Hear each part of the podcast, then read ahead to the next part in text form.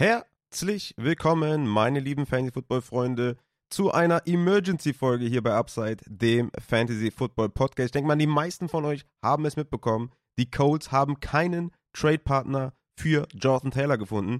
Schlimmer noch, Jonathan Taylor bleibt auf der Physically Unable to Perform List und fällt damit für die ersten vier Wochen aus. Das bedeutet, egal ob oder zu wem JT getradet wird, JT wird die ersten vier Wochen ausfallen. Das steht fest. Das ist natürlich ein harter Downer für alle Fantasy-Spieler, vor allem für alle, die schon gedraftet haben. Ich hatte ja noch gesagt, dass ich ihn weiterhin Ende zweite Runde draften würde.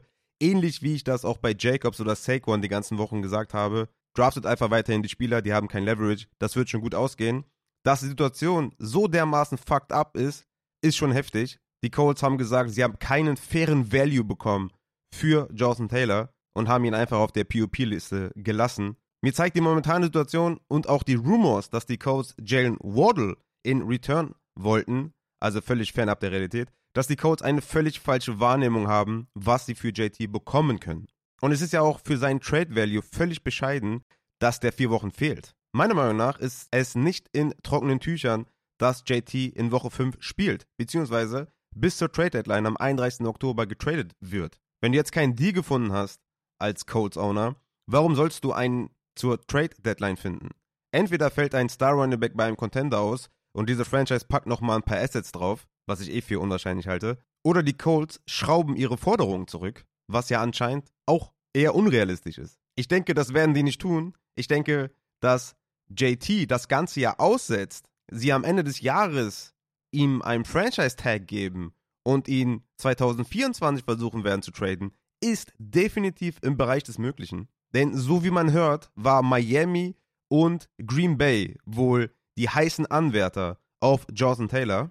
Und ob die zur Trade Deadline wirklich einen Push machen, um Jonathan Taylor zu bekommen, da habe ich ganz große Fragezeichen. Ich denke eher nein. Und das macht es auch so verdammt schwer, ihn jetzt einzuschätzen, ohne zu wissen, ob der in Woche 5 spielt. Bei einem Camara wissen wir zum Beispiel, dass er drei Wochen gesperrt ist und in Woche 4 spielt. Bei Jordan Taylor weiß niemand, ob der in Woche 5 spielt. Was für mich klar ist, als ich jetzt meine Rankings aktualisiert habe, dass ich ihn außerhalb der Top 6 Runden erst anfassen würde. Vorher ist mir das viel zu heikel, viel zu wild, da habe ich viel zu viele Wide Receiver davor und auch viel zu viele Running Backs, die einen ordentlichen Floor haben. In meinen Rankings ist er jetzt overall auf der 75, Anfang siebte Runde als Running Back 25. Gestern im Live Drop ging er an Running Back 16, da war die News schon bekannt.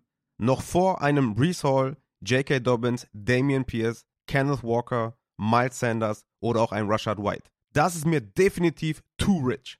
Definitiv. Also ich kann sein Upside respektieren, auch wenn er vier Wochen ausfällt.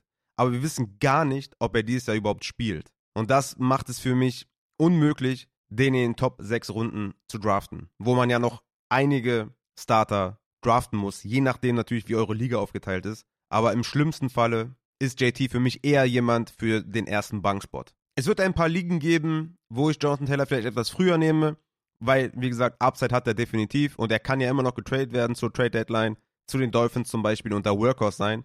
Und dann verzichte ich gerne auch vier Wochen auf einen Running Back und habe dann vielleicht eventuell einen League-Winner. Deswegen könnte ich ihn auch in der einen oder anderen Liga vielleicht so als Top 20 Running Back draften, aber in den meisten Ligen würde ich sagen, so Running Back 25 bis Running Back 30 ist eine faire Range für Jonathan Taylor. Wie gesagt, am liebsten wenn eure Starter schon gedraftet wurden und er der erste Bankspieler ist. Jetzt noch einmal, wer profitiert davon, dass John Taylor keinen Trade-Partner gefunden hat? Natürlich das Miami Backfield. Devon A-Chain momentan als Running Back 44 in der ADP 127, Raheem Mostert Running Back 47 ADP 136 und Jeff Wilson Running Back 56 ADP 168. Für mich etwas unverständlich tatsächlich, dass Jeff Wilson hier als dritter Running Back in der ADP auftaucht, denn wir haben Jeff Wilson und Raheem Mostert, beide schon letztes Jahr gesehen, in Kombination als Starter für die Miami Dolphins. Mostert und Jeff Wilson hatten zusammen fünf Spiele in 2022 und da hatte Jeff Wilson 85 Opportunities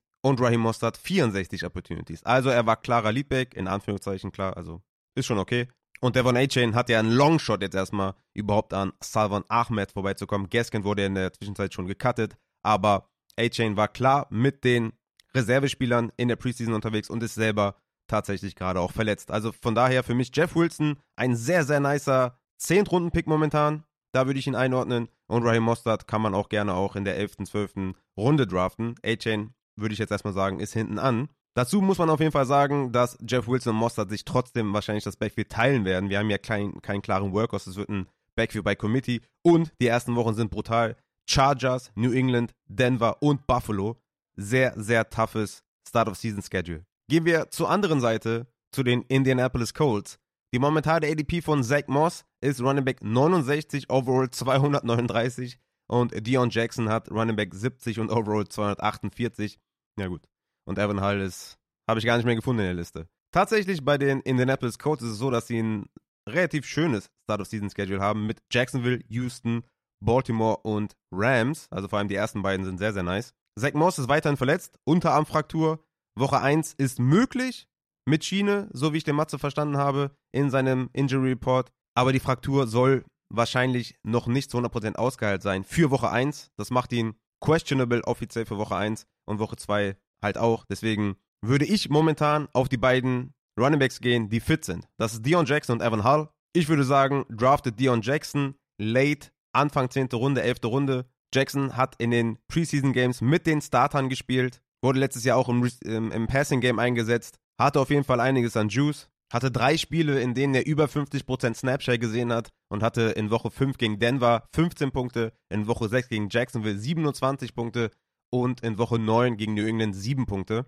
Und wenn ich dann halt denke, dass Zach Moss vielleicht in Woche 1 ausfällt und ich habe hier einen Running Back gegen die Jacksonville Jaguars, da würde ich wahrscheinlich auf der Flex sogar mich für Dion Jackson entscheiden. Evan Hull, natürlich mein, mein Guy, den ich jetzt schon öfter genannt habe, auch als Late Flyer definitiv vertretbar. Ich mag ihn sehr gerne. 1,78, 95 Kilo, hatte gute athletische Werte, hat einen 40 Yard Dash von 4,47, 6,9 im 3 Count. Wie gesagt, gute Größe, gutes Gewicht. In RAS Score von 9,3.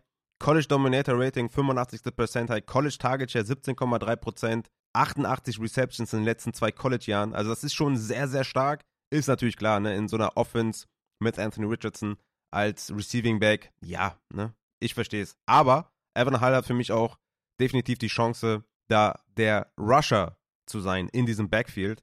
Und das gibt ihm einfach eine geile Kombination. Deswegen würde ich ihn spät draften, weil ich ihn mag vom Prospect her. Aber Dion Jackson, denke ich mal, ist jetzt erstmal vorne. Würde ich late nehmen. Zach Moss hätte ich jetzt tatsächlich auch erst hinten dran, weil er immer noch nicht fit ist und ich nicht weiß, wie er zum Start der Saison verletzungsbedingt eingesetzt wird. Und dann ist ja irgendwann auch schon wieder Woche 4 oder Woche 5. Und dann könnte gegebenenfalls ja auch schon wieder JT da sein, was ich nicht für möglich halte, aber es ist in Range of Possibility.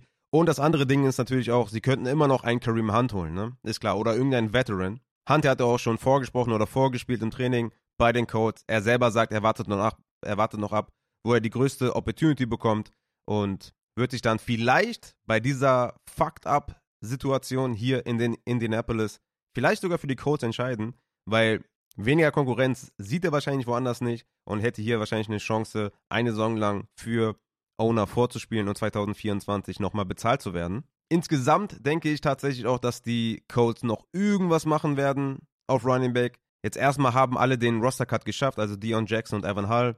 Aber das könnte sich auch vielleicht auch ändern, wenn Zach Moss vielleicht nicht ganz fit ist oder da irgendwas passiert, könnten sie immer noch einen anderen Running Back holen. Mal schauen, wie das ausgeht. Wie gesagt, ich bleibe bei Dion Jackson late oder Evan Hull late. Vor allem mit den ersten beiden Wochen recht gute Matchups. Das war's zu Jonathan Taylor. Die Rankings werden jetzt gleich abgedatet und hochgeladen. Checkt das gerne auf Patreon oder halt der Fünfer bei PayPal. Alle, die natürlich jetzt schon einen Fünfer bezahlt haben, kriegen natürlich auch die Updated Version. Deswegen, ihr müsst nicht nochmal 5 Euro bezahlen. Aber die schicke ich euch dann rüber. Vielleicht noch am Ende die 20. Upside Bowl Liga. Sucht noch zwei Mitspieler. Meldet euch da gerne an unter upsidebowl.de. Ich habe auch jedem neuen Patreon eine Nachricht geschrieben. Checkt ihn mal gerne ab. Wie gesagt, noch zwei Mitspieler für die 20. Upside Bowl Liga. Einfach nur brutal. sehr, sehr geil. Freue ich mich mega drüber. Und vielleicht noch was in eigener Sache. Heute Abend Live-Draft um 21 Uhr. Ich denke, die Folge kommt hier wahrscheinlich so um halb sieben, sieben. 21 Uhr Draft. Heute Abend Superflex PPR. Morgen am 31. ist noch ein Draft. Am 1.9. ist noch ein Draft. Alles live auf Twitch. Kommt gerne vorbei. Lasst uns Spaß haben. Gebt mir Tipps, was ich da draften soll, weil ich leider keine Ahnung habe. Ich brauche euch. Und ja, ist vielleicht auch ganz interessant mal zu sehen, wie ich so drafte in verschiedenen Ligen. Und das soll es gewesen sein zu dieser Emergency Pod Folge, weil ich weiß, ihr seid alle am Draften. Updates kommen. Check Patreon. Hau rein.